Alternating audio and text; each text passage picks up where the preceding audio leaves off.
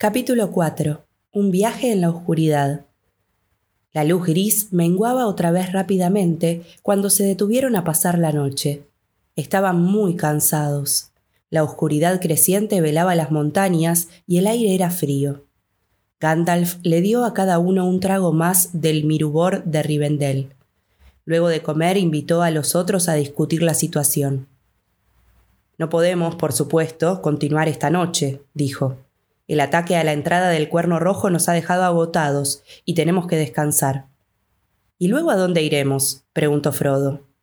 El viaje no ha terminado y no hemos cumplido aún nuestra misión, respondió Gandalf. No podemos hacer otra cosa que continuar o regresar a Rivendell. El rostro se le iluminó a Pippin ante la sola mención de retornar a Rivendell. Merry y Sam se miraron esperanzados, pero Aragorn y Boromir no reaccionaron. Frodo parecía preocupado. Me gustaría estar allí de vuelta, dijo. Pero ¿cómo regresar sin sentirnos avergonzados? A no ser que no haya en verdad otro camino y que nos declaremos vencidos. Tienes razón, Frodo, dijo Gandalf. Regresar es admitir la derrota y enfrentar luego derrotas peores. Si regresamos ahora, el anillo tendrá que quedarse allí. No podremos partir otra vez. Luego, tarde o temprano, Rivendell será sitiada y destruida a corto y amargo plazo.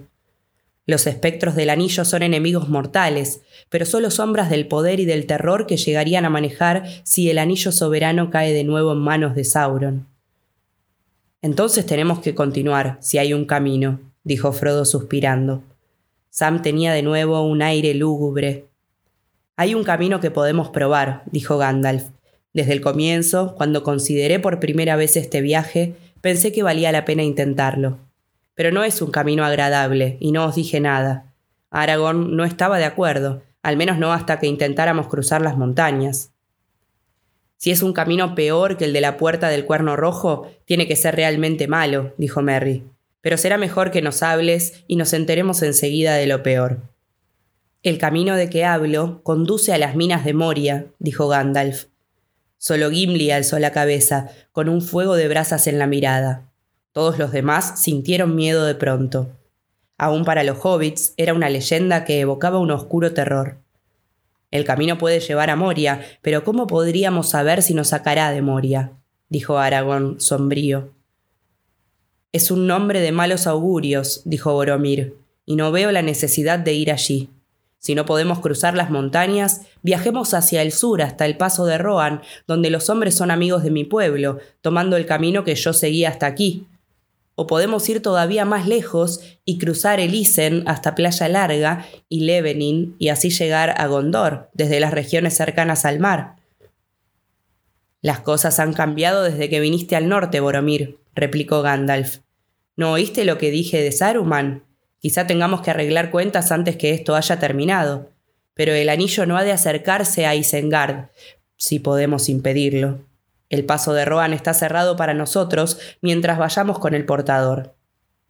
En cuanto al camino más largo, no tenemos tiempo.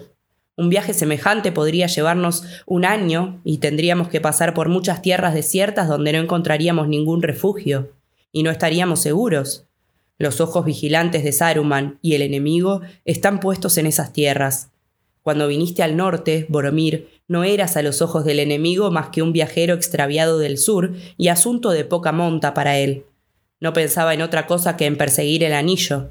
Pero ahora volverías como miembro de la Compañía del Anillo y estarías en peligro mientras permanecieses con nosotros. El peligro aumentaría con cada legua que hiciésemos hacia el sur bajo el cielo desnudo.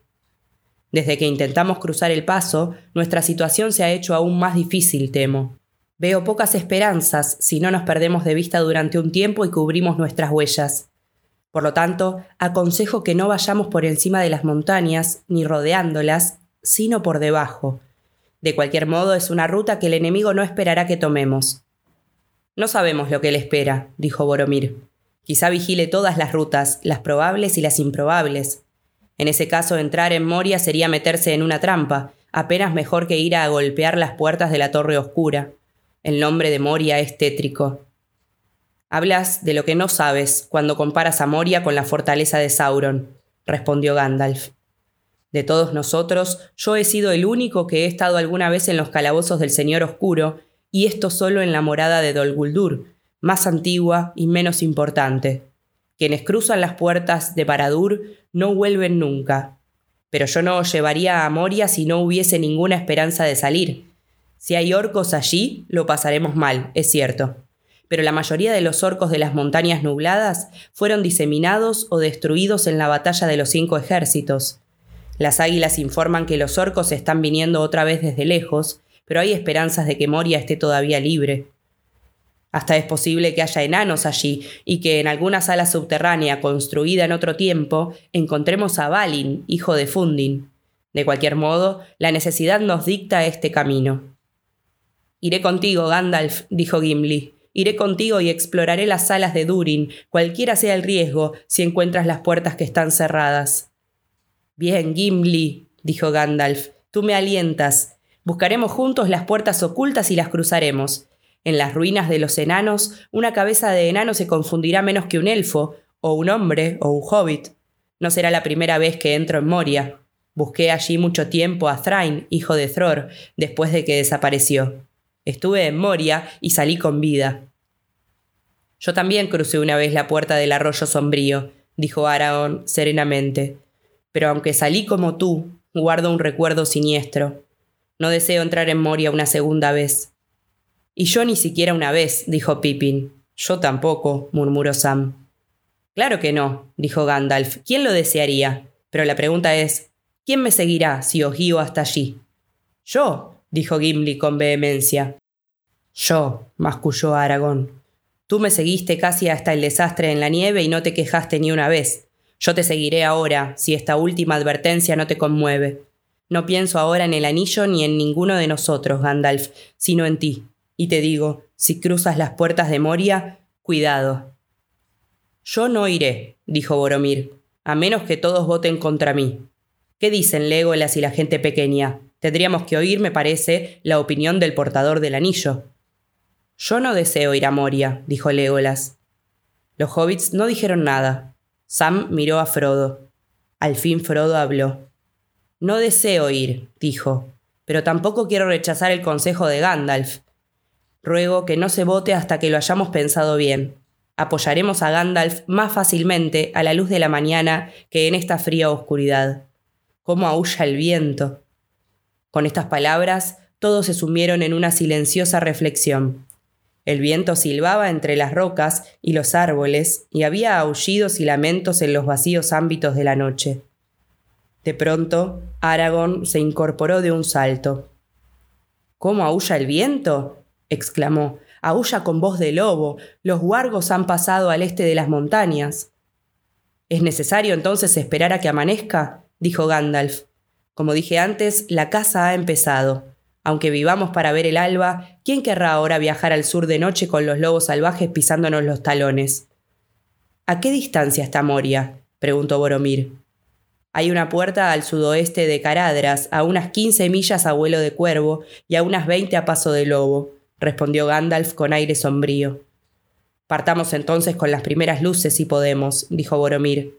El lobo que se oye es peor que el orco que se teme. Cierto, dijo Aragón, soltando la espada en la vaina. Pero donde el guargo aúlla, el orco ronda. Lamento no haber seguido el consejo de Elrond, le murmuró Pippin a Sam. Al fin y al cabo sirvo de muy poco. No hay bastante en mí de la raza de Bandobras, el toro bramador. Esos aullidos me llenan la sangre. No recuerdo haberme sentido nunca tan desdichado. El corazón se me ha caído a los pies, señor Pippin, dijo Sam. Pero todavía no nos han devorado y tenemos aquí alguna gente fuerte. No sé qué le estará reservado al viejo Gandalf, pero apostaría que no es la barriga de un lobo. Para defenderse durante la noche, la compañía subió a la loma que los había abrigado hasta entonces. Allá arriba, en la cima, había un grupo de viejos árboles retorcidos y alrededor un círculo incompleto de grandes piedras. Encendieron un fuego en medio de las piedras, pues no había esperanza de que la oscuridad y el silencio los ocultaran a las manadas de lobos cazadores. Se sentaron alrededor del fuego y aquellos que no estaban de guardia cayeron en un sueño intranquilo. El pobre Bill, el pony, temblaba y transpiraba. El aullido de los lobos se oía ahora todo alrededor, a veces cerca y a veces lejos. En la oscuridad de la noche alcanzaban a verse muchos ojos brillantes que se asomaban al borde de la loma. Algunos se adelantaban casi hasta el círculo de piedras. En una brecha del círculo pudo verse una oscura forma lobuna que los miraba. De pronto estalló en un aullido estremecedor, como si fuera un capitán incitando a la manada al asalto. Gandalf se incorporó y dio un paso adelante, alzando la vara. Escucha, bestia de Sauron, gritó. Soy Gandalf. Huye si das algún valor a tu horrible pellejo. Te secaré del hocico a la cola si entras en este círculo.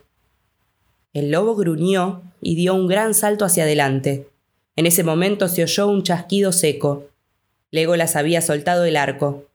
Un grito espantoso se alzó en la noche y la sombra que saltaba cayó pesadamente al suelo. La flecha élfica le había atravesado la garganta. Los ojos vigilantes se apagaron. Gandalf y Aragorn se adelantaron unos pasos, pero la loma estaba desierta. La manada había huido. El silencio invadió la oscuridad de alrededor. El viento suspiraba y no traía ningún grito. La noche terminaba y la luna menguante se ponía en el oeste, brillando de cuando en cuando entre las nubes que comenzaban a abrirse. Frodo despertó bruscamente. De improviso, una tempestad de aullidos feroces y amenazadores estalló alrededor del campamento. Una hueste de wargos se había acercado en silencio y ahora atacaban desde todos los lados a la vez. Rápido, echad combustible al fuego, gritó Gandalf a los hobbits. Desenvainad y poneos espalda contra espalda. A la luz de la leña nueva que se inflamaba y ardía, Frodo vio muchas sombras grises que entraban saltando en el círculo de piedras. Otras y otras venían detrás. Aragorn lanzó una estocada y le atravesó la garganta a un lobo enorme, uno de los jefes. Golpeando de costado, Boromir le cortó la cabeza a otro. Gimli estaba de pie junto a ellos, las piernas separadas, esgrimiendo su hacha de enano. El arco de Legolas cantaba. A la luz oscilante del fuego pareció que Gandalf crecía de súbito, una gran forma amenazadora que se elevaba como el monumento de piedra de algún rey antiguo en la cima de una colina. Inclinándose como una nube, tomó una rama y fue al encuentro de los lobos. Las bestias retrocedieron. Gandalf arrojó al aire la tea llameante. La madera se inflamó con un resplandor blanco, como un relámpago en la noche, y la voz del mago rodó como el trueno. Naur an edraid amen, Naur dan y ngaurhot. Hubo un estruendo y un crujido, y el árbol que se alzaba sobre él estalló en una floración de llamas enseguecedoras. El fuego saltó de una copa a otra. Una luz resplandeciente coronó toda la colina. Las espadas y cuchillos de los defensores brillaron y refulgieron. La última flecha de Legolas se inflamó en pleno vuelo y ardiendo se clavó en el corazón de un gran jefe lobo. Todos los otros escaparon. El fuego se extinguió lentamente hasta que solo quedó un movimiento de cenizas y chispas, y una humareda acre subió en volutas de los muñones quemados de los árboles, envolviendo oscuramente la loma mientras las primeras luces del alba aparecían pálidas en el cielo. Los lobos habían sido vencidos y no volverían. ¿Qué le dije, señor Pippin? comentó Sam envainando la espada. Los lobos no pudieron con él. Fue de veras una sorpresa. Casi se me chamuscan los cabellos. Entrada la mañana no se vio ninguna señal de los lobos, ni se encontró ningún cadáver. Las únicas huellas del combate de la noche eran los árboles carbonizados y las flechas de Legolas en la cima de la loma. Todas estaban intactas, excepto una que no tenía punta. Tal como me lo temía, dijo Gandalf. Estos no eran lobos comunes que buscan alimento en el desierto. Comamos enseguida y partamos. Ese día el tiempo cambió otra vez, casi como si obedeciese a algún poder que ya no podía servirse de la nieve, desde que ellos se habían retirado del paso un poder que ahora deseaba tener una luz clara, de manera que todo aquello que se moviese en el desierto pudiera ser visto desde muy lejos. El viento había estado cambiando durante la noche del norte al noroeste y ahora ya no soplaba. Las nubes desaparecieron en el sur, descubriendo un cielo alto y azul.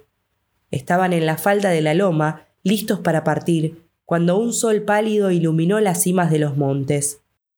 Tenemos que llegar a las puertas antes que oscurezca, dijo Gandalf, o temo que no llegaremos nunca. No es tan lejos, pero corremos el riesgo de que nuestro camino sea demasiado sinuoso, pues aquí Aragorn no nos puede guiar. Conoce poco el país, y yo estuve solo una vez al pie de los muros occidentales de Moria, y eso fue hace tiempo. Señaló el lejano sudeste donde los flancos de las montañas caían a pique en hondonadas sombrías. Es allá, continuó. En la distancia alcanzaba a verse una línea de riscos desnudos y en medio, más alta que el resto, una gran pared gris. Cuando dejamos el paso, os llevé hacia el sur y no de vuelta a nuestro punto de partida como alguno de nosotros habrá notado. Era mejor así, pues ahora tenemos varias millas menos que recorrer y hay que darse prisa. Vamos. No sé qué esperar, dijo Boromir ceñudamente que Gandalf encuentre lo que busca o que llegando a los riscos descubramos que las puertas han desaparecido para siempre. Todas las posibilidades parecen malas y que quedemos atrapados entre los lobos y el muro es quizá la posibilidad mayor. En marcha. Gimli caminaba ahora delante junto al mago, tan ansioso estaba de llegar a Moria. Juntos guiaron a los otros de vuelta hacia las montañas. El único camino antiguo que llevaba a Moria desde el oeste seguía el curso de un río, el Siranon, que corría desde los riscos, no muy lejos de donde habían estado las puertas. Pero pareció que Gandalf había errado el camino, o que la región había cambiado en los últimos años, pues el río no estaba donde esperaba encontrarlo, a unas pocas millas al sur de la pared.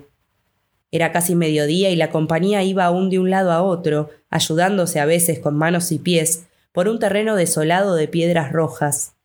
No se veía ningún brillo de agua, ni se oía el menor ruido. Todo era desierto y seco. No había allí aparentemente criaturas vivas y ningún pájaro cruzaba el aire.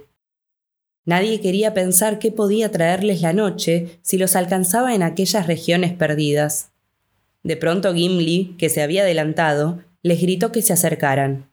Se había subido a una pequeña loma y apuntaba a la derecha. Se apresuraron y vieron allí abajo un cauce estrecho y profundo.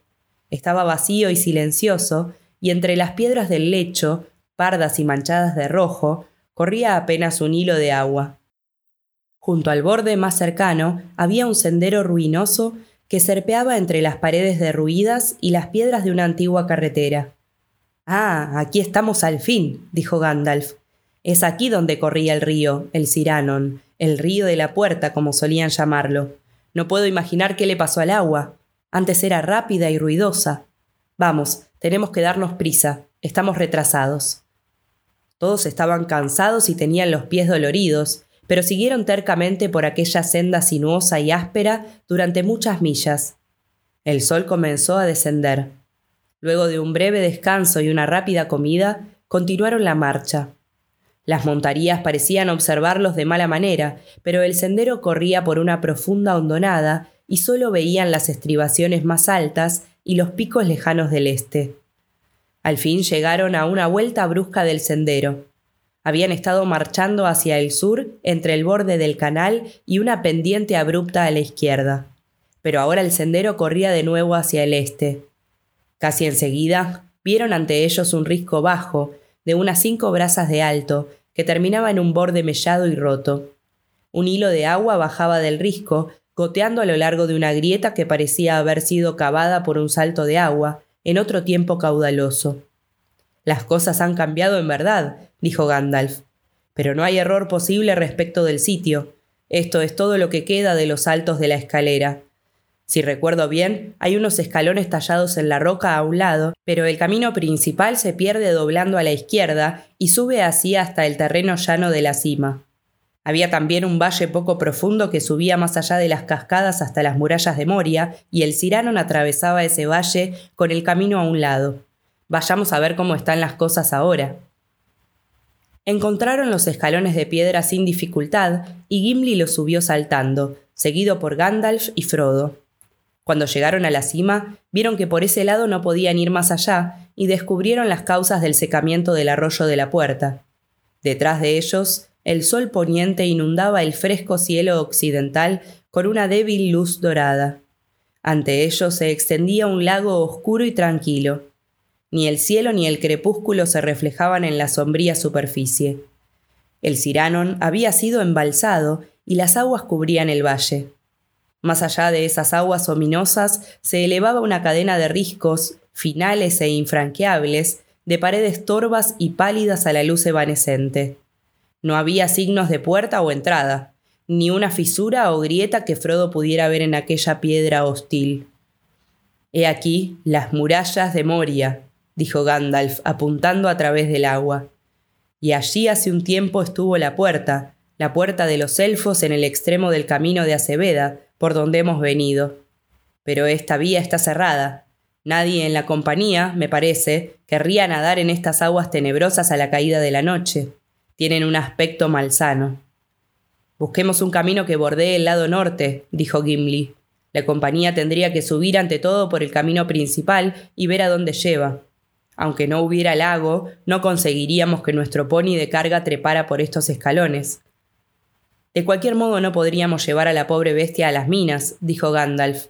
El camino que corre por debajo de las montañas es un camino oscuro y hay trechos angostos y escarpados por donde él no pasaría, aunque pasáramos nosotros. Pobre viejo Bill, dijo Frodo, no lo había pensado. Y pobre Sam, me pregunto qué dirá. Lo lamento, dijo Gandalf. El pobre Bill ha sido un compañero muy útil y siento en el alma tener que abandonarlo ahora. Yo hubiera preferido viajar con menos peso y sin ningún animal, y menos que ninguno este que Sam quiere tanto. Temí todo el tiempo que estuviésemos obligados a tomar ese camino. El día estaba terminando y las estrellas frías parpadeaban en el cielo bien por encima del sol poniente, cuando la compañía trepó con rapidez por las laderas y bajó a la orilla del lago. No parecía tener de ancho más de un tercio de milla, como máximo.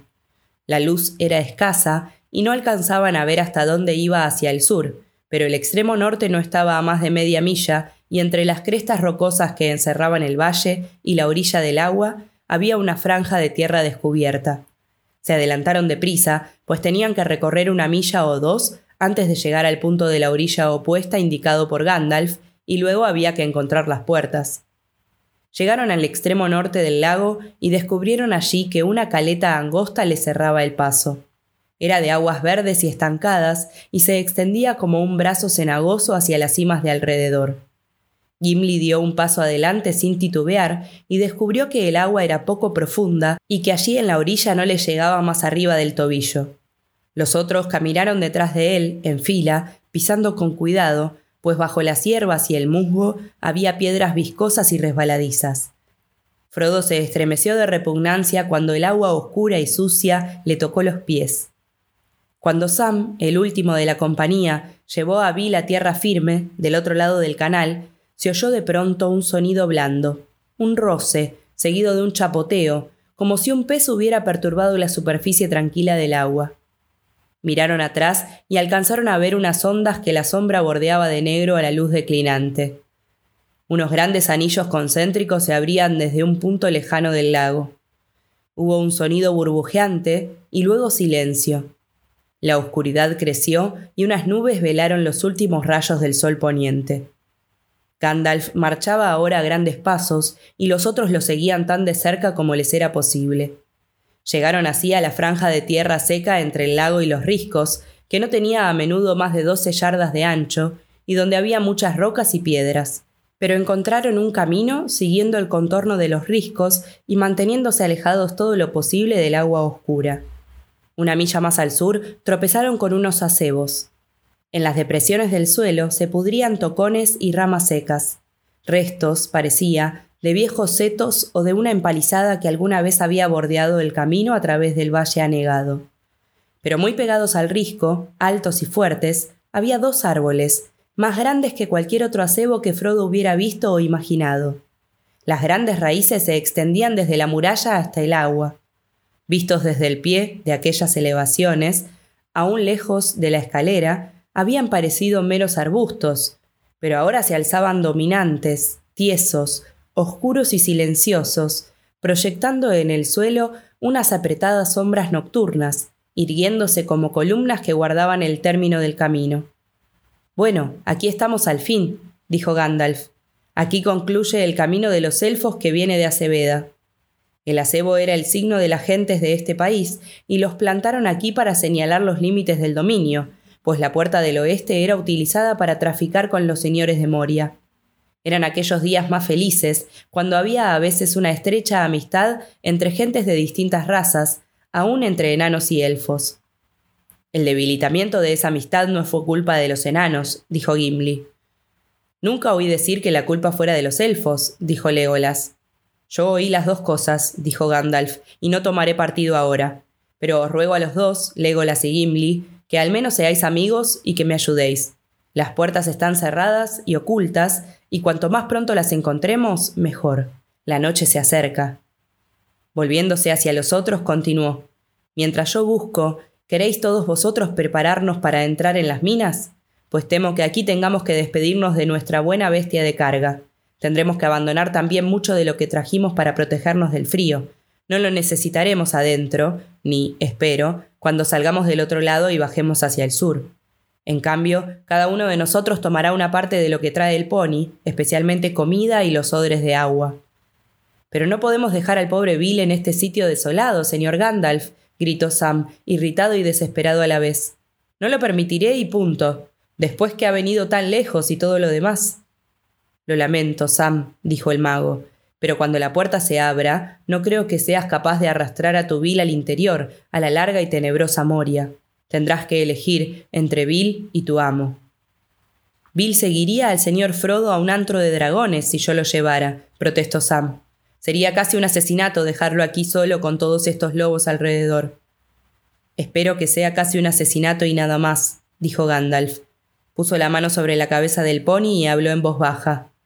Ve con palabras de protección y cuidado. Eres una bestia inteligente y has aprendido mucho en Rivendell. Busca los caminos donde haya pasto y llega a casa de Elrond o a donde quieras ir. Ya está, Sam. Tendrá tantas posibilidades como nosotros de escapar a los lobos y volver a casa. Sam estaba de pie, abatido, junto al pony, y no respondió. Bill, como si entendiera lo que estaba ocurriendo, se frotó contra Sam, pasándole el hocico por la oreja. Sam se echó a llorar y tironeó de las correas, descargando los bultos del pony y echándolos a tierra.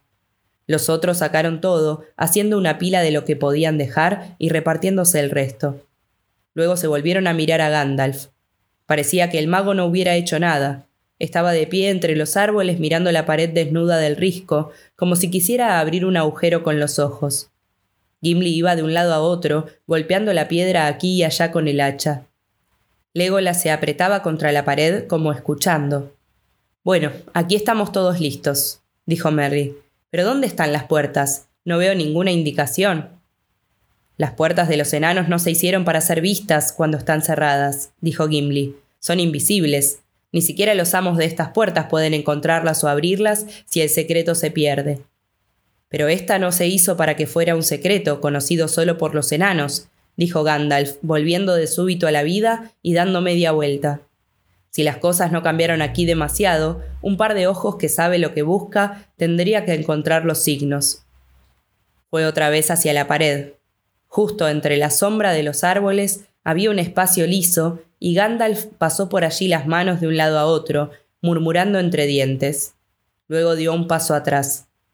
Mirad, dijo, ¿veis algo ahora? La luna brillaba en ese momento sobre la superficie de roca gris. Pero durante un rato no vieron nada nuevo. Luego lentamente, en el sitio donde el mago había puesto las manos, aparecieron unas líneas débiles, como delgadas vetas de plata que corrían por la piedra. Al principio no eran más que hilos pálidos, como unos centelleos a la luz plena de la luna, pero poco a poco se hicieron más anchos y claros, hasta que al fin se pudo distinguir un dibujo. Arriba, donde Gandalf ya apenas podía alcanzar, había un arco de letras entrelazadas en caracteres élficos. Abajo, aunque los trazos estaban en muchos sitios borrados o rotos, podían verse los contornos de un yunque y un martillo, y sobre ellos una corona con siete estrellas. Más abajo había dos árboles, y cada uno tenía una luna creciente. Más clara que todo el resto, una estrella de muchos rayos brillaba en medio de la puerta. Son emblemas de Durin, exclamó Gimli. Y ese es el árbol de los altos elfos, dijo Legolas. Y la estrella de la casa de Feanor, dijo Gandalf. Están labrados en Ifildin, que solo refleja la luz de las estrellas y la luna, y que duerme hasta el momento en que alguien lo toca pronunciando ciertas palabras que en la Tierra Media se olvidaron tiempo atrás. Las oí hace ya muchos años y tuve que concentrarme para recordarlas. ¿Qué dice la escritura? preguntó Frodo mientras trataba de descifrar la inscripción en el arco. Pensé que conocía las letras élficas, pero estas no las puedo leer. Está escrito en una lengua élfica del oeste de la Tierra Media en los días antiguos, replicó Gandalf. Pero no dicen nada de importancia para nosotros. Dicen solo las puertas de Durin, señor de Moria. Habla, amigo, y entra. Y más abajo, en caracteres pequeños y débiles, está escrito Yo, Narvi, construí estas puertas. Que de Aceveda grabó estos signos. ¿Qué significa habla, amigo, y entra? preguntó Merry. Es bastante claro, dijo Gimli. Si eres un amigo, dices la contraseña y las puertas se abren y puedes entrar. Sí, dijo Gandalf. Es probable que estas puertas estén gobernadas por palabras. Algunas puertas de enanos se abren solo en ocasiones especiales o para algunas personas en particular, y a veces hay que recurrir a cerraduras y llaves aún conociendo las palabras y el momento oportuno. Esta puerta no tiene llave. En los tiempos de Durin no eran secretas, estaban de ordinario abiertas y los guardias vigilaban aquí. Pero si estaban cerradas, cualquiera que conociese la contraseña podía decirla y pasar. Al menos eso es lo que se cuenta, ¿no es así, Gimli? Así es, dijo el enano. Pero qué palabra era esa, nadie lo sabe. Narvi y el arte de Narvi y todos los suyos han desaparecido de la faz de la tierra. ¿Pero tú no conoces la palabra, Gandalf? preguntó Boromir sorprendido. No, dijo el mago. Los otros parecieron consternados. Solo Aragorn, que había tratado largo tiempo a Gandalf, permaneció callado e impasible. ¿De qué sirve entonces habernos traído a este maldito lugar? exclamó Boromir, echando una ojeada al agua oscura y estremeciéndose. Nos dijiste que una vez atravesaste las minas. ¿Cómo fue posible si no sabes cómo entrar? La respuesta a tu primera pregunta, Boromir, dijo el mago, es que no conozco la palabra todavía pero pronto atenderemos a eso. Y, añadió, y los ojos le chispearon bajo las cejas erizadas. Puedes preguntar de qué sirven mis actos cuando hayamos comprobado que son del todo inútiles. En cuanto a tu otra pregunta, ¿dudas de mi relato? ¿O has perdido la facultad de razonar? No entré por aquí, vine del este. Si deseas saberlo, te diré que estas puertas se abren hacia afuera. Puedes abrirlas desde dentro empujándolas con las manos. Desde fuera, nada las moverá, excepto la contraseña indicada. No es posible forzarlas hacia adentro. ¿Qué vas a hacer entonces? preguntó Pippin, a quien no intimidaban las pobladas cejas del mago. Golpear a las puertas con tu cabeza, Peregrintac, dijo Gandalf. Y si eso no las echa abajo, tendré por lo menos un poco de paz, sin nadie que me haga preguntas estúpidas. Buscaré la contraseña. Conocí en un tiempo todas las fórmulas mágicas que se usaron alguna vez para estos casos, en las lenguas de los elfos, de los hombres o de los orcos. Aún recuerdo unas doscientas sin necesidad de esforzarme mucho. Pero solo se necesitarán unas pocas pruebas, me parece, y no tendré que recurrir a Gimli y a esa lengua secreta de los enanos que no enseñan a nadie. Las palabras que abren las puertas son élficas, sin duda, como la escritura del arco. Se acercó otra vez a la roca y tocó ligeramente con la vara la estrella de plata del medio, bajo el signo del yunque, y dijo con una voz perentoria Anon, Edelen, Edro y Amen, Fenas Nogothrim, Lasto Lamen. Las líneas de plata se apagaron, pero la piedra gris y desnuda no se movió. Muchas veces repitió estas palabras en distinto orden o las cambió. Luego probó diversas fórmulas, una tras otra, hablando ahora más rápido y más alto, ahora más bajo y más lentamente. Luego dijo muchas palabras sueltas en élfico. Nada ocurrió. La cima del risco se perdió en la noche y las estrellas innumerables se encendieron allá arriba. Sopló un viento frío y las puertas continuaron cerradas. Gandalf se acercó de nuevo a la pared y alzando los brazos habló con voz de mando, cada vez más colérico. Edro, Edro, exclamó, golpeando la piedra con la vara. Ábrete, ábrete, gritó, y continuó con todas las órdenes de todos los lenguajes que alguna vez se habían hablado al oeste de la Tierra Media. Al fin arrojó la vara al suelo y se sentó en silencio. En ese instante el viento les trajo desde muy lejos el aullido de los lobos. Bill el pony se sobresaltó, asustado, y Sam corrió a él y le habló en voz baja. No dejes que se escape, dijo Boromir. Parece que pronto lo necesitaremos si antes no nos descubren los lobos. Como odio esta laguna siniestra. Inclinándose, recogió una piedra grande y la arrojó lejos al agua oscura. La piedra desapareció con un suave chapoteo, pero casi al mismo tiempo se oyó un silbido y un sonido burbujeante. Unos grandes anillos de ondas aparecieron en la superficie más allá del sitio donde había caído la piedra y se acercaron lentamente a los pies del risco. ¿Por qué hiciste eso, Boromir? dijo Frodo. Yo también odio este lugar y tengo miedo. No sé de qué. No de los lobos o de la oscuridad que espera detrás de las puertas. De otra cosa. Tengo miedo de la laguna. No la perturbes. Ojalá pudiéramos irnos, dijo Merry. ¿Por qué Gandalf no hace algo? dijo Pippin. Gandalf no les prestaba atención.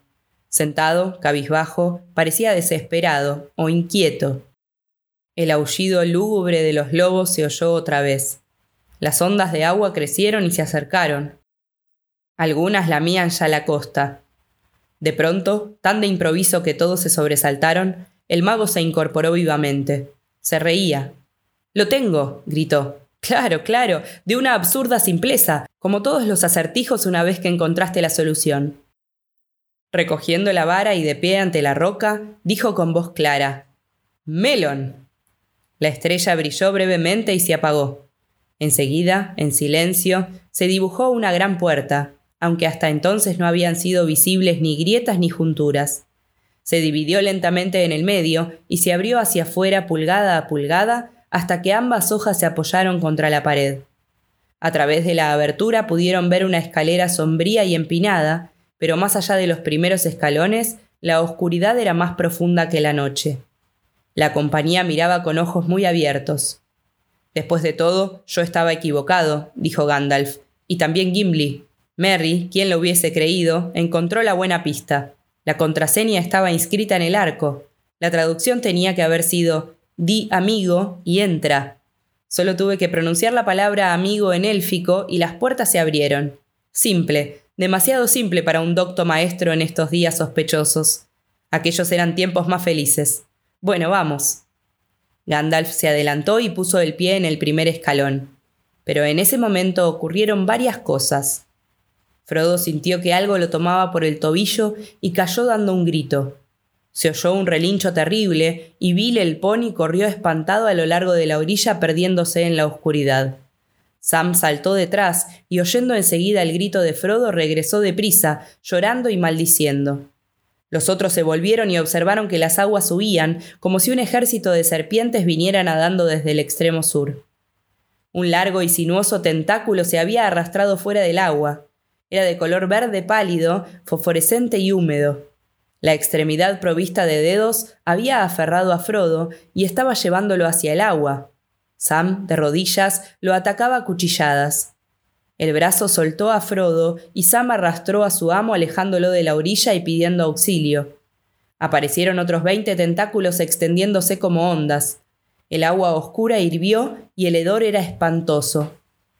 Por la puerta. Subid las escaleras. rápido. gritó Gandalf saltando hacia atrás. Arrancándolos al horror que parecía haberlos encadenado a todos al suelo, excepto a Sam, Gandalf consiguió que corrieran hacia la puerta. Habían reaccionado justo a tiempo. Sam y Frodo estaban unos pocos escalones arriba y Gandalf comenzó a subir cuando los tentáculos se retorcieron tanteando la playa angosta y palpando la pared del risco y las puertas.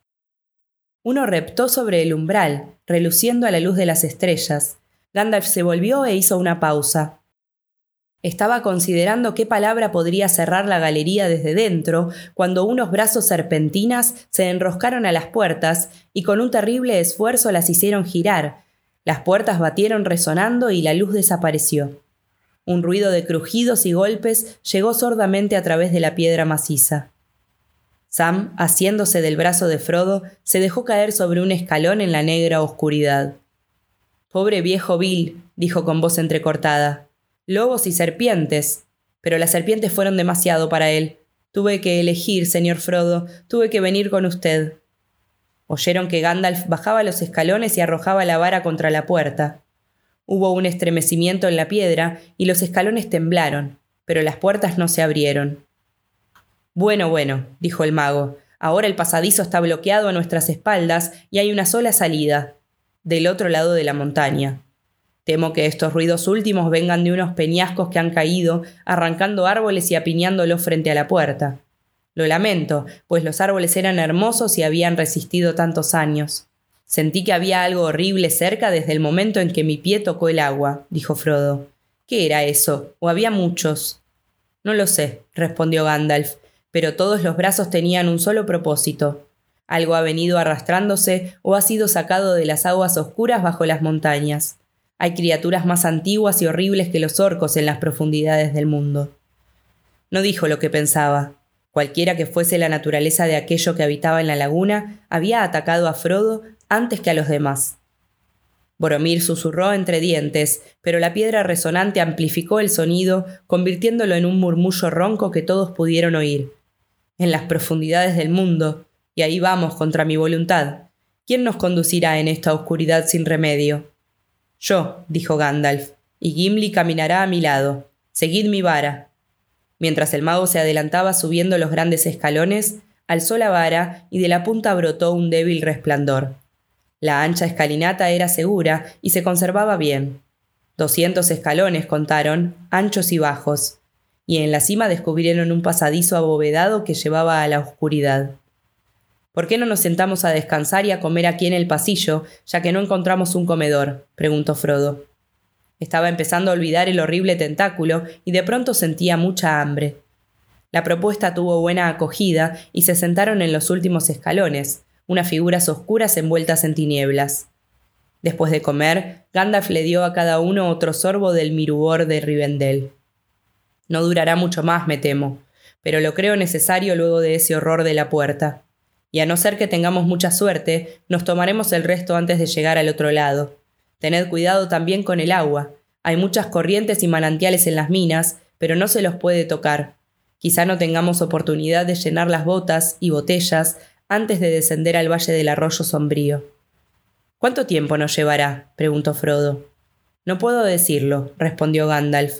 Depende de muchas cosas, pero yendo directamente, sin contratiempos ni extravíos, tardaremos tres o cuatro jornadas, espero. No hay menos de 40 millas entre la puerta del oeste y el portal del este en línea recta, y es posible que el camino dé muchas vueltas. Luego de un breve descanso, se pusieron otra vez en marcha. Todos ellos deseaban terminar esta parte del viaje lo antes posible y estaban dispuestos, a pesar de sentirse tan cansados, a caminar durante horas. Gandalf iba al frente como antes. Llevaba en la mano izquierda la vara centelleante que solo alcanzaba a iluminar el piso ante él. En la mano derecha esgrimía la espada Glamdring. Detrás de Gandalf iba Gimli, los ojos brillantes a la luz débil mientras volvía la cabeza a los lados. Detrás del enano caminaba Frodo, que había desenvainado la espada corta, Dardo. De las hojas de Dardo y Glamdring no venía ningún reflejo, y esto era auspicioso, pues habiendo sido forjadas por elfos de los días antiguos, estas espadas brillaban con una luz fría si había algún orco cerca. Detrás de Frodo marchaba Sam y luego Legolas y los hobbits jóvenes y Boromir. En la oscuridad de la retaguardia, grave y silencioso, caminaba Aragorn. Después de doblar a un lado y a otro unas pocas veces, el pasadizo empezó a descender. Siguió así un largo rato, en un descenso regular y continuo, hasta que corrió otra vez horizontalmente. El aire era ahora cálido y sofocante, aunque no viciado, y de vez en cuando sentían en la cara una corriente de aire fresco que parecía venir de unas aberturas disimuladas en las paredes. Había muchas de estas aberturas. Al débil resplandor de la vara del mago, Frodo alcanzaba a ver escaleras y arcos y pasadizos y túneles que subían o bajaban bruscamente o se abrían a las tinieblas de ambos lados. Hubiera sido fácil extraviarse y nadie hubiera podido recordar el camino de vuelta. Gimli ayudaba a Gandalf muy poco, excepto mostrando resolución y coraje. Al menos no parecía perturbado por la mera oscuridad como la mayoría de los otros. El mago lo consultaba a menudo cuando la elección del camino se hacía dudosa, pero la última palabra la daba siempre Gandalf.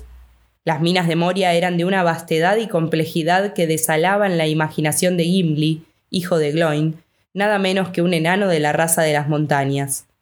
A Gandalf los borrosos recuerdos de un viaje hecho en el lejano pasado no le servían de mucho, pero aún en la oscuridad y a pesar de todos los meandros del camino, él sabía a dónde quería ir, y no cejaría mientras subiera un sendero que llevase de algún modo a la meta. No temáis, dijo Aragón. Hubo una pausa más larga que de costumbre, y Gandalf y Gimli murmuraron entre ellos. Los otros se apretaron detrás, esperando ansiosamente. No temáis, lo he acompañado en muchos viajes, aunque en ninguno tan oscuro, y en Rivendell se cuentan hazañas de él más extraordinarias que todo lo que yo haya visto alguna vez. No se extraviará, si es posible encontrar un camino. Nos ha conducido aquí contra nuestros propios deseos, pero nos llevará de vuelta fuera, cueste lo que cueste. Estoy seguro de que en una noche cerrada encontraría el camino de vuelta más fácilmente que los gatos de la reina Beruciel. Era bueno para la compañía contar con un guía semejante. No disponían de combustible ni de ningún material para preparar una antorcha. En la huida precipitada hacia la puerta habían dejado atrás muchos bultos, pero sin luz hubieran caído pronto en la desesperación. No solo eran muchas las sendas posibles, también abundaban agujeros y fosas a lo largo del camino, y se abrían pozos oscuros que devolvían el eco de los pasos. Había fisuras y grietas en las paredes y el piso, y de vez en cuando aparecía un abismo justo ante ellos. El más ancho medía cerca de dos metros, y Pippin tardó bastante en animarse a saltar. De muy abajo venía un rumor de aguas revueltas, como si una gigantesca rueda de molino estuviera girando en las profundidades. Una cuerda, murmuró Sam. Sabía que la necesitaría si no la traía conmigo. A medida que estos peligros eran más frecuentes, la marcha se hacía más lenta. Les parecía ya que habían estado caminando y caminando interminablemente hacia las raíces de la montaña. La fatiga los abrumaba y sin embargo no tenían ganas de detenerse. Frodo había recuperado un poco el ánimo luego de la comida y un sorbo del cordial, pero ahora una profunda inquietud, que llegaba al miedo, lo invadía otra vez.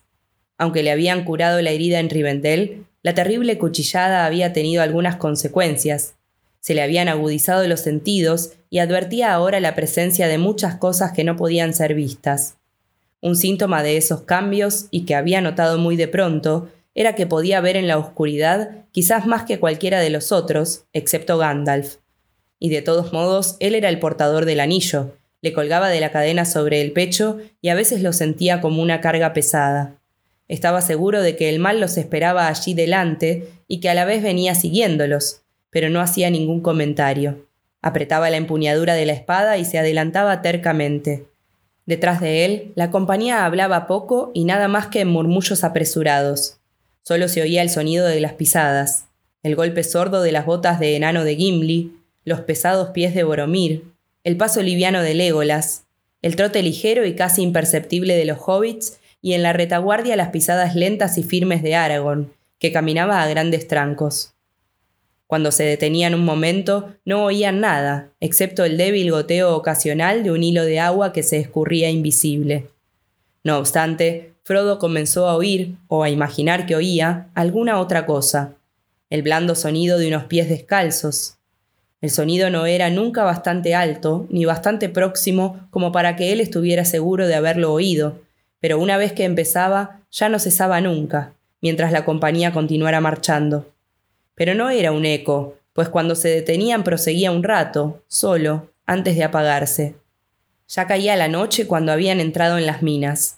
Habían caminado durante horas, haciendo breves escalas, y Gandalf tropezó de pronto con el primer problema serio.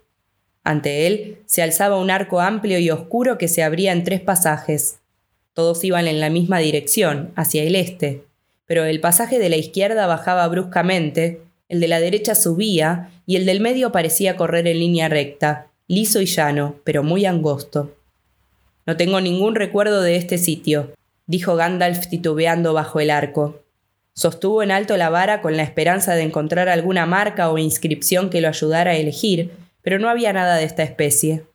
Estoy demasiado cansado para decidir, dijo moviendo la cabeza, y supongo que todos vosotros estáis tan cansados como yo, o más. Mejor que nos detengamos aquí por lo que queda de la noche. Sé que me entendéis. Aquí está siempre oscuro, pero fuera la luna tardía va hacia el oeste y la medianoche ha quedado atrás. Pobre viejo Bill, dijo Sam. Me pregunto dónde anda. Espero que esos lobos todavía no lo hayan atrapado.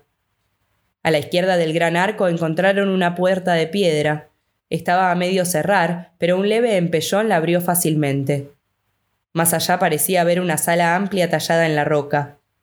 Tranquilos, tranquilos, exclamó Gandalf mientras Merry y Pippin empujaban hacia adelante, contentos de haber encontrado un sitio donde podían descansar, sintiéndose más amparados que en el corredor. Tranquilos, todavía no sabéis lo que hay dentro. Iré primero. Entró con cuidado y los otros lo siguieron en fila. Mirad, dijo apuntando al suelo con la vara. Todos miraron y vieron un agujero grande y redondo, como la boca de un pozo.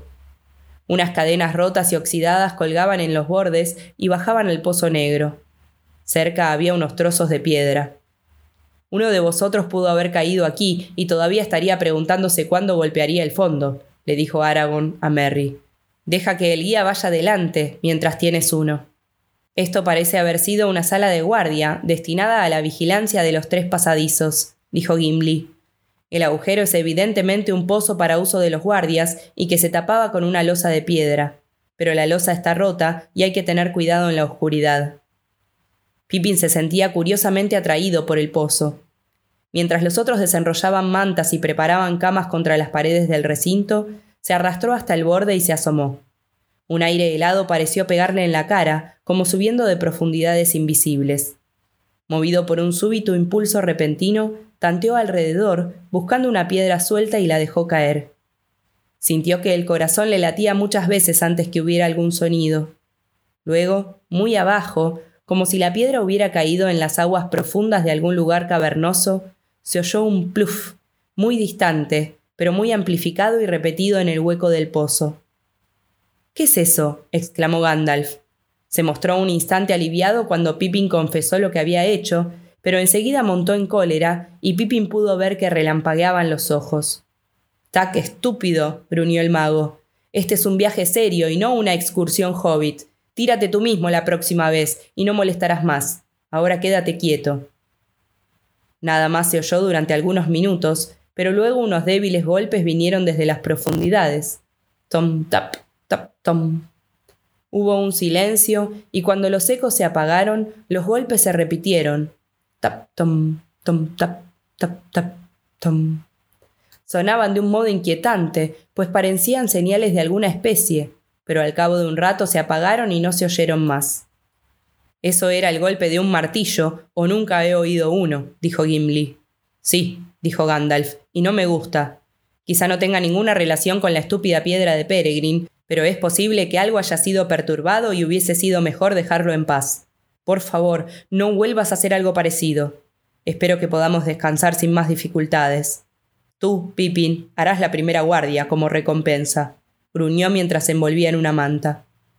Pippin se sentó miserablemente junto a la puerta en la cerrada oscuridad, pero no dejaba de volver la cabeza, temiendo que alguna cosa desconocida se arrastrara fuera del pozo. Hubiese querido cubrir el agujero, por lo menos con una manta, pero no se atrevía a moverse ni a acercarse, aunque Gandalf parecía dormir. Gandalf en realidad estaba despierto, aunque acostado y en silencio, y trataba de recordar todos los detalles de su viaje anterior a las minas, preguntándose ansiosamente qué rumbo convendría tomar. Una media vuelta equivocada podía ser desastrosa. Al cabo de una hora se incorporó y fue hacia Pippin. Vete a un rincón y trata de dormir, mi muchacho, dijo en tono amable. Quieres dormir, supongo. Yo no he cerrado un ojo, de modo que puedo reemplazarte en la guardia. Ya sé lo que me ocurre, murmuró mientras se sentaba junto a la puerta. Necesito un poco de humo. No he fumado desde la mañana anterior a la tormenta de nieve.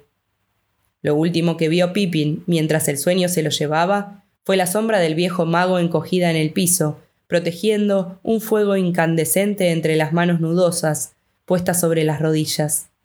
La luz temblorosa mostró un momento la nariz aguileña y una bocanada de humo. Fue Gandalf quien los despertó a todos. Había estado sentado y vigilando solo alrededor de seis horas, dejando que los otros descansaran. Y mientras tanto tomé mi decisión, dijo. No me gusta la idea del camino del medio y no me gusta el olor del camino de la izquierda. El aire está viciado allí, o no soy un guía. Tomaré el pasaje de la derecha. Es hora de que volvamos a subir. Durante ocho horas oscuras, sin contar dos breves paradas, continuaron marchando y no encontraron ningún peligro, ni oyeron nada y no vieron nada excepto el débil resplandor de la luz del mago, bailando ante ellos como un fuego fatuo. El túnel que habían elegido llevaba regularmente hacia arriba, torciendo a un lado y al otro, describiendo grandes curvas ascendentes, y a medida que subía se hacía más elevado y más ancho. No había a los lados aberturas de otras galerías o túneles, y el suelo era llano y firme, sin pozos o grietas. Habían tomado evidentemente lo que en otro tiempo fuera una ruta importante, y progresaban con mucha mayor rapidez que en la jornada anterior. De este modo avanzaron unas quince millas, medidas en línea recta hacia el este, aunque en realidad debían de haber caminado veinte millas o más. A medida que el camino subía, el ánimo de Frodo mejoraba un poco, pero se sentía aún oprimido y aún oía a veces, o creía oír, detrás de la compañía, más allá de los ajetreos de la marcha, pisadas que venían siguiéndolos y que no eran un eco. Habían marchado hasta los límites de las fuerzas de los hobbits y estaban todos pensando en un lugar donde pudieran dormir, cuando de pronto las paredes de la izquierda y la derecha desaparecieron. Luego de atravesar una puerta abovedada, habían salido a un espacio negro y vacío. Una corriente de aire tibio soplaba detrás de ellos y delante una fría oscuridad les tocaba las caras. Se detuvieron y apretaron inquietos unos contra otros. Gandalf parecía complacido. Elegí el buen camino, dijo. Por lo menos estamos llegando a las partes habitables y sospecho que no estamos tan lejos del lado este. Pero nos encontramos en un sitio muy alto, más alto que la puerta del arroyo sombrío, a menos que me equivoque. Tengo la impresión de que estamos ahora en una sala amplia. Me arriesgaré a tener un poco de verdadera luz. Alzó la vara, que relampagueó brevemente. Unas grandes sombras se levantaron y huyeron, y durante un segundo vieron un vasto cielo raso sostenido por numerosos y poderosos pilares tallados en piedra. Ante ellos y a cada lado se extendía un recinto amplio y vacío, las paredes negras y pulidas, lisas como el vidrio, refulgían y centelleaban. Vieron también otras tres entradas. Un túnel negro se abría ante ellos y corría en línea recta hacia el este, y había otros dos a los lados. Luego la luz se apagó. No me atrevería a nada más por el momento, dijo Gandalf. Antes había grandes ventanas en los flancos de la montaña y túneles que llevaban a la luz en las partes superiores de las minas. Creo que hemos llegado ahí, pero afuera es otra vez de noche y no podremos saberlo hasta mañana. Si no me equivoco, quizá veamos apuntar el amanecer. Pero mientras tanto será mejor no ir más lejos. Descansemos si es posible. Las cosas han ido bien hasta ahora y la mayor parte del camino oscuro ha quedado atrás. Pero no hemos llegado todavía al fin y hay un largo trayecto hasta las puertas que se abren al mundo. La compañía pasó aquella noche en la gran sala cavernosa, apretados todos en un rincón para escapar a la corriente de aire frío que parecía venir del arco del este. Todo alrededor de ellos pendía la oscuridad, hueca e inmensa, y la soledad y vastedad de las alas excavadas y las escaleras y pasajes que se bifurcaban interminablemente eran abrumadoras. Las imaginaciones más descabelladas que unos sombríos rumores hubiesen podido despertar en los hobbits no eran nada comparados con el miedo y el asombro que sentían ahora en Moria. Tiene que haber habido aquí toda una multitud de enanos en otra época, dijo Sam, y todos más atareados que tejones durante quinientos años haciendo todo esto, y la mayor parte en roca dura. ¿Para qué? me pregunto. Seguramente no vivirían en estos agujeros oscuros. No son agujeros, dijo Gimli. Esto es el gran reino y la ciudad de la mina del enano, y antiguamente no era oscura, sino luminosa y espléndida, como lo recuerdan aún nuestras canciones. El enano se puso de pie en la oscuridad y empezó a cantar en voz profunda, y los ecos se perdieron en la bóveda. El mundo era joven y las montañas verdes, y aún no se veían manchas en la luna, y los ríos y piedras no tenían nombre, cuando Durin despertó y echó a caminar.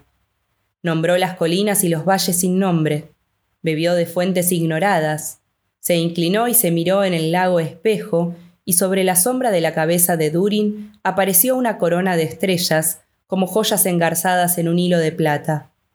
El mundo era hermoso en los días de Durin, en los días antiguos antes de la caída de reyes poderosos en Nargothrond y en Gondolin, que desaparecieron más allá de los mares. El mundo era hermoso y las montañas altas. Fue rey en un trono tallado y en salas de piedra de muchos pilares y runas poderosas en la puerta, de bóvedas de oro y de suelo de plata. La luz del sol, la luna y las estrellas, en centelleantes lámparas de vidrio que las nubes y la noche jamás se oscurecían, para siempre brillaban. Allí el martillo golpeaba el yunque, el cincel esculpía y el buril escribía, se forjaba la hoja de la espada y se fijaban las empuñaduras. Cavaba el cavador, en albanil edificaba. Allí se acumulaban el berilo, la perla y el pálido ópalo y el metal en escamas, y la espada y la lanza brillantes, el escudo, la malla y el hacha. Incansable era entonces la gente de Durin. Bajo las montañas despertaba la música. Los arpistas tocaban, cantaban los cantantes, y en la puerta las trompetas sonaban. El mundo es gris ahora y vieja la montaña. El fuego de la forja es solo unas cenizas. El arpa ya no suena, el martillo no cae. La sombra habita en las alas de Durin, y la oscuridad ha cubierto la tumba en Moria, en Khazad Dum. Pero todavía aparecen las estrellas ahogadas en la oscuridad y el silencio del lago espejo, y hasta que Durin despierte de nuevo, en el agua profunda la corona descansa. Me gusta eso, dijo Sam. Me gustaría aprenderlo. En Moria, en Khazad Dum. Pero la imagen de todas esas lámparas hace la oscuridad más pesada, me parece. ¿Hay todavía por aquí montones de oro y joyas? Gimli no contestó. Había cantado su canción y no quería decir más. Montones de joyas, dijo Gandalf. No, los orcos han saqueado Moria a menudo. No queda nada en las salas superiores. Y desde que los enanos se fueron, Nadie se ha atrevido a explorar los pozos o a buscar tesoros en los sitios más profundos. Los ha inundado el agua o una sombra de miedo. Entonces, ¿por qué los enanos querrían volver? preguntó Sam. Por el mithril, respondió Gandalf.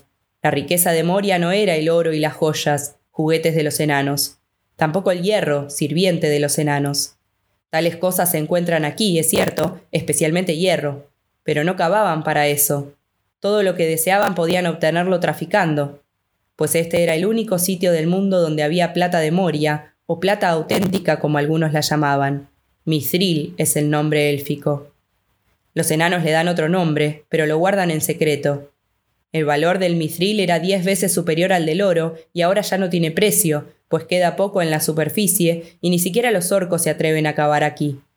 Las vetas llevan siempre al norte, hacia Caradra hacia abajo, a la oscuridad, ellos no hablan de eso, pero sí es cierto que el mithril fue la base de la riqueza de los enanos, fue también la perdición de estas criaturas, que cavaron con demasiada codicia, demasiado abajo, y perturbaron aquello de que huían, el daño de Durin. De lo que llevaron a la luz, los orcos recogieron casi todo y se lo entregaron como tributo a Sauron. Mithril, todo el mundo lo deseaba. Podía ser trabajado como el cobre y pulido como el vidrio y los enanos podían transformarlo en un metal más liviano y sin embargo más duro que el acero templado. Tenía la belleza de la plata común, pero nunca se manchaba ni perdía el brillo. Los elfos lo estimaban muchísimo y lo empleaban entre otras cosas para forjar los Ithildin, la estrella luna que habéis visto en la puerta. Bilbo tenía una malla de anillos de mithril que Thorin le había dado. Me pregunto qué se habrá hecho de ella. Todavía juntando polvo en el Museo de Cavada Grande, me imagino. ¿Qué? exclamó Gimli de pronto, saliendo de su silencio. ¿Una cota de plata de Moria? ¿Un regalo de rey? Sí, continuó Gandalf. Nunca se lo dije, pero vale más que la comarca entera y todo lo que hay en ella. Frodo no dijo nada, pero metió la mano bajo la túnica y tocó los anillos de la camisa. Se le confundía la cabeza pensando que había ido de un lado a otro, llevando el valor de la comarca bajo la chaqueta. ¿Lo había sabido Bilbo? Estaba seguro de que Bilbo lo sabía muy bien. Era en verdad un regalo de rey. Pero ahora ya no pensaba en las minas oscuras, pues se había acordado de Rivendell y de Bilbo, y luego de Bolsón cerrado en los días en que Bilbo vivía todavía allí. Deseó de todo corazón estar de vuelta en aquellos días de antes, segando la hierba o paseando entre las flores, y no haber oído hablar de Moria, o del mithril, o del anillo. Siguió un profundo silencio. Uno a uno los otros fueron durmiéndose. Como un soplo que venía de las profundidades, cruzando puertas invisibles, el miedo envolvió a Frodo. Tenía las manos frías y la frente transpirada. Escuchó, prestando atención durante dos lentas horas, pero no oyó ningún sonido, ni siquiera el eco imaginario de unos pasos.